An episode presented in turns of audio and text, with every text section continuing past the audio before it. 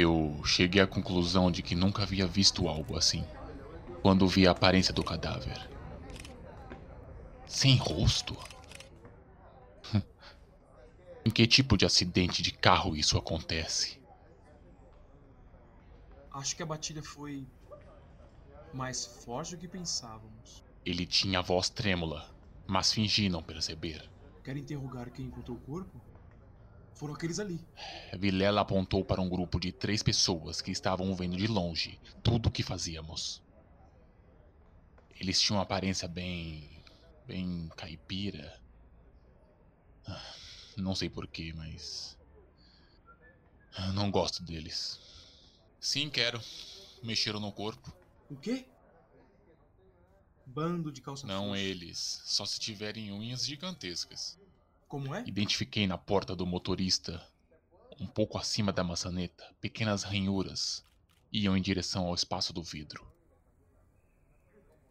No joelho do rapaz, na lateral do banco e no painel atrás do volante, marcas semelhantes cortavam as formas. Mostrei tudo isso a Vilela, que surpreendeu-se, assim como eu.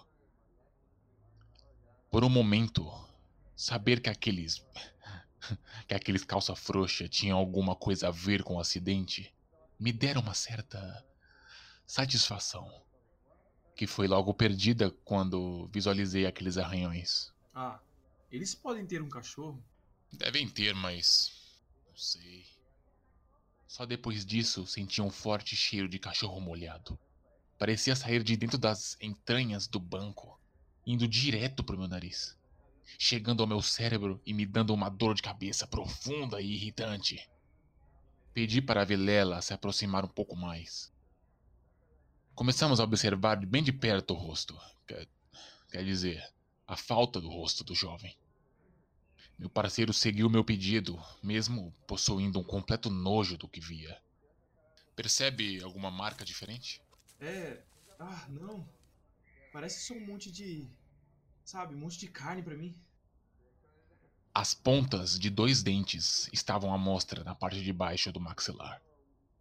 Não parecia ter outros. No assoalho do veículo também não. Vi pelos na parte de cima. Cheguei bem perto para verificar se eram restos de sobrancelhas.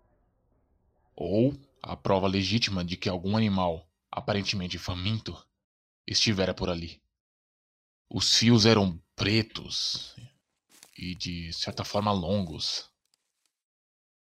Eles ah, saíam do centro em forma circular e.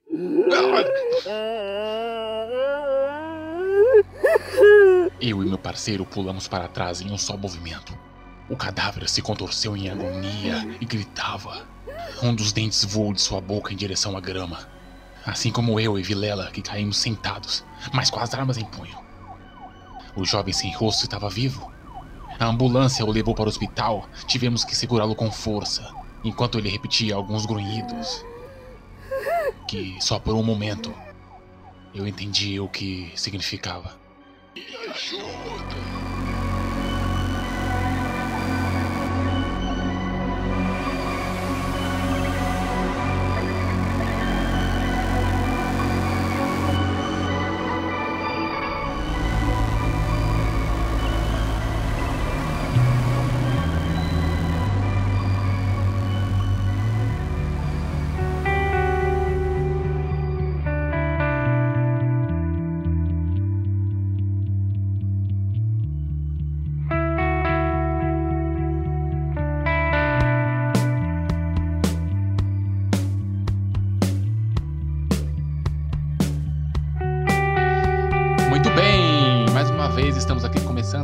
Programa Aerolito Radioativo. Estamos aqui na cidade de Mundo Novo, aqui de novo para o mundo. Eu sou o ZS Hermes, estou aí, ó, sempre de boa. E eu sou o Mr. Luke. Ihu! Fala galera, Campa. estamos de volta! Pois bem, né? Estamos voltando de um período sabático, né? Para terminar TCCs. e vamos continuar com esse nosso caso, não é? Bora pro caso do Lobão então, vamos direto, hein? Bye! Muda a música aí, pode mudar.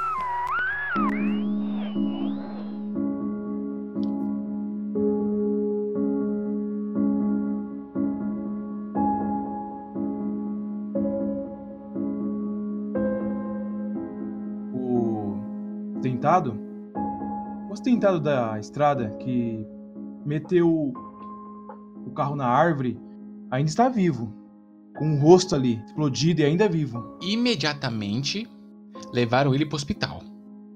O rapaz se chama Ed Mondial e, segundo os exames, ele estava bastante é, embriagado né, no momento da colisão. Mais tarde, descobriu-se que ele havia se divorciado, né? Há um pouco tempo, né? Se separado da esposa, que foi embora para o Nordeste. E levou filha, levou dinheiro, levou tudo.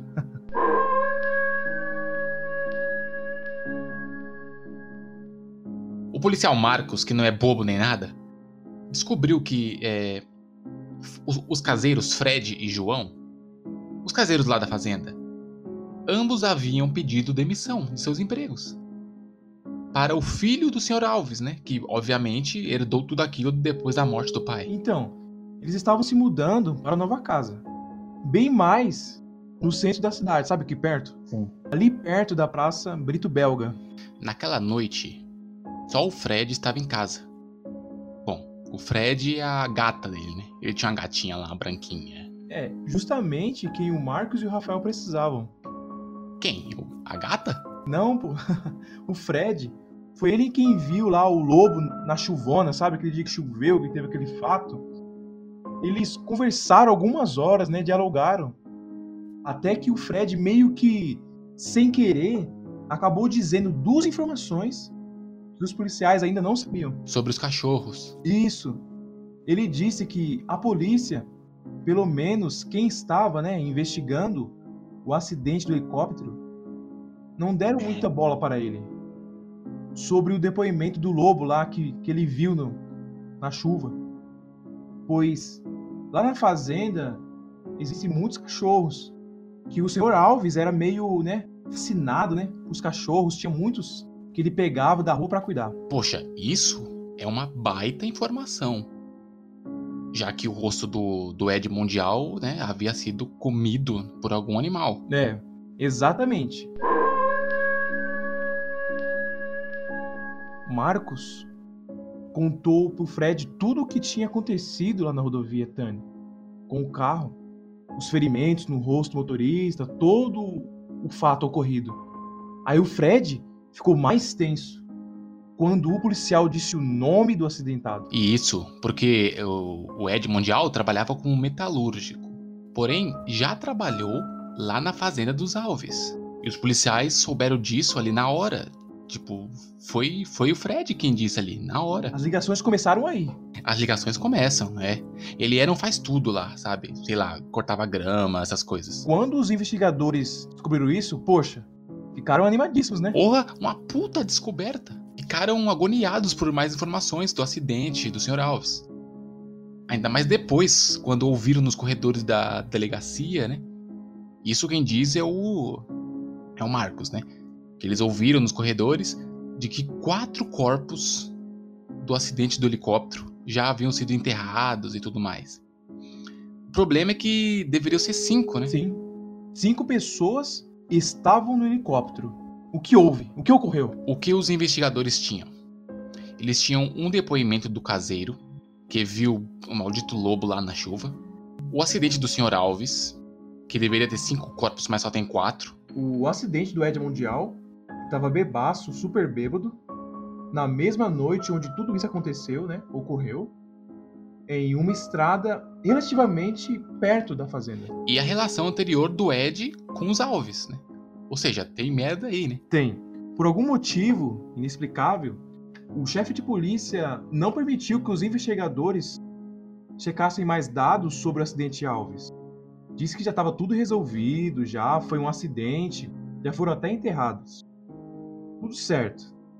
É que era um tudo boato, essa história da falta de um corpo e tal. Com todas essas informações em mãos, cara, eles vazaram forte dali.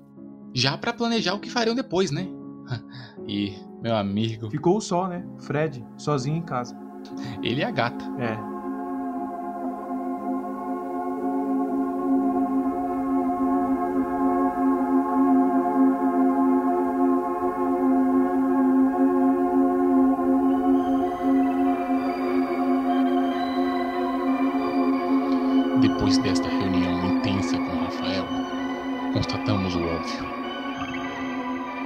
Os Alves estavam demasiadamente envolvidos com tudo o que aconteceu. O dono da fazenda, que em um passado não tão isolado, fora acusado de tráfico de diversos alucinógenos. Bom, ele morre em um acidente de helicóptero, em uma ação suspeita da polícia, seguindo as ordens do prefeito. No mesmo dia, diversas pessoas morrem em acidentes por conta da forte chuva. Isso é comum. Porém, uma delas enfia o carro em uma árvore na rodovia perto da fazenda. O motorista, ex-funcionário dos Alves, que teve o rosto totalmente desfigurado por algum tipo de animal. Os caseiros pedem demissão logo depois. Fred, um deles, disse que viu um animal grande naquela noite.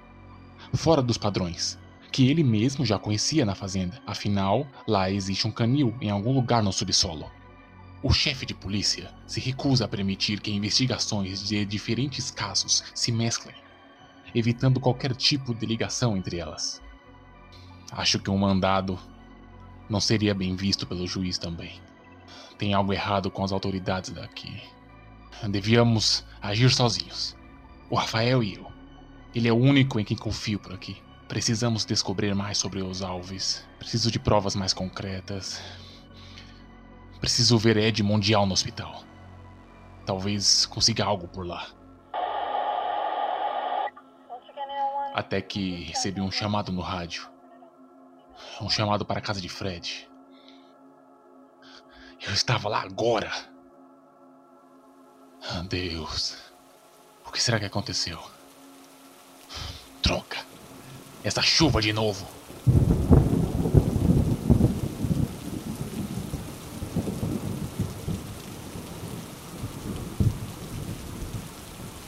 Cena que vi quando eu cheguei na residência me trouxe o mesmo sentimento da situação na rodovia. A mesma. a mesma brutalidade. Fred, que algumas horas atrás me contava tudo sobre os alves, agora estava caído no chão da sala. Sem cabeça. Aos pés de Fred sua gata, também morta.